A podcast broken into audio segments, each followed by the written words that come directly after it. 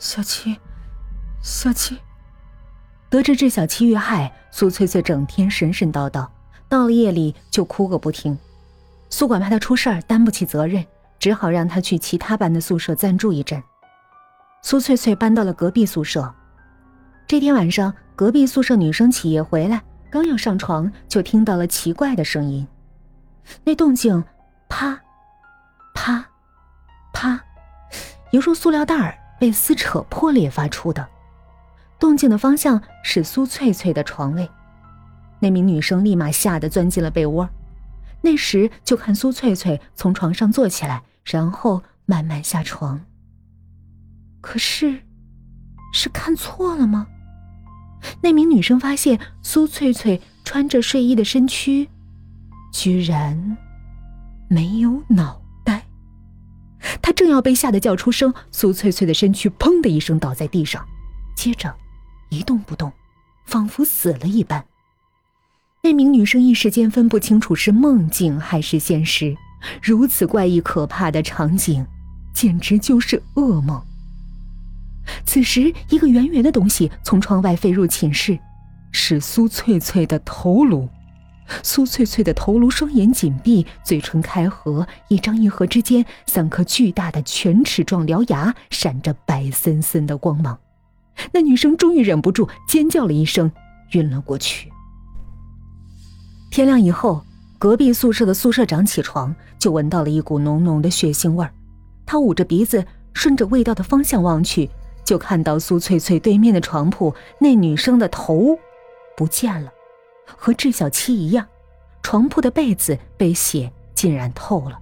她发出了恐惧的尖叫声，惊醒了所有人。那名女生的头不见了，脖子上还有齿痕。警方封锁了宿舍，一通询问调查例行结束。三天后的一个晚上，苏翠翠在睡梦之中被一阵难受的感觉惊醒，他感觉自己胸口仿佛有什么东西要顶出来，难受的撕开睡衣。这时他看见自己胸口居然冒出两个长在皮肉下的人头。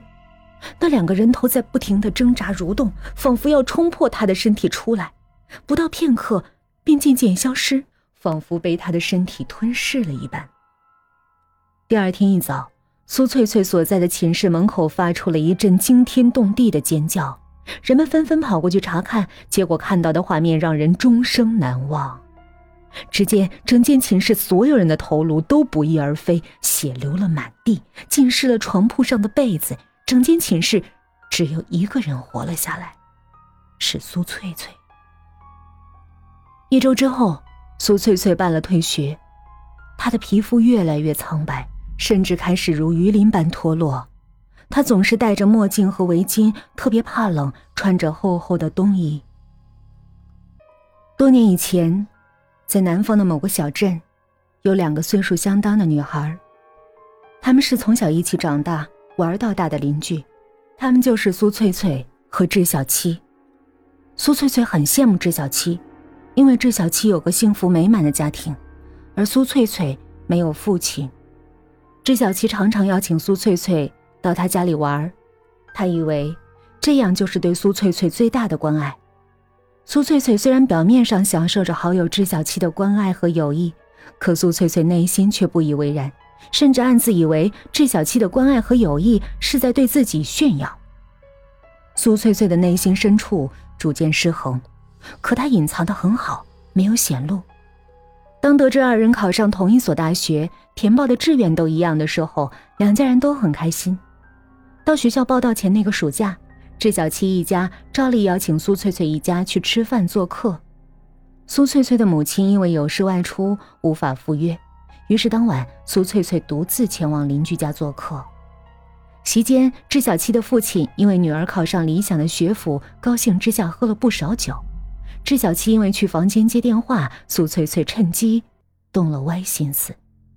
苏翠翠直接坐到叔叔大腿上，还抱住他的脖子，结果被赶回来的智小七母亲看到。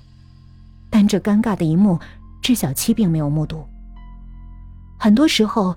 世间许多事情，就是如此巧合，有意或无意间的一件小事儿，足以毁掉几代人的生活。苏翠翠当时其实并没有太大的恶意，只是想小小恶作剧一下，结果导致了无法挽回的悲剧。智小七的父母那晚发生了激烈的争执，智小七的母亲以为是丈夫酒后失德，对女儿同学意图不轨。智小七的父亲一时之间百口莫辩，在酒精作用冲动之下跑出家门，结果第二天被发现浮尸河中。智小七的母亲并没有怨恨苏翠翠，只当是丈夫酒后一时冲动所致，更没有告诉智小七那天晚上看到的。同时，父亲的智小七在苏翠翠的关怀和安慰之下走出阴影，逐渐开朗起来，重新进入大学校园生活，而苏翠翠。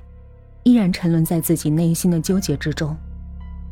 他忘不了那场因他导致的惨剧，但他依然痛恨智小七，直到那本抄本唤醒了他心中的恶念之火，才有了后来的一系列事件。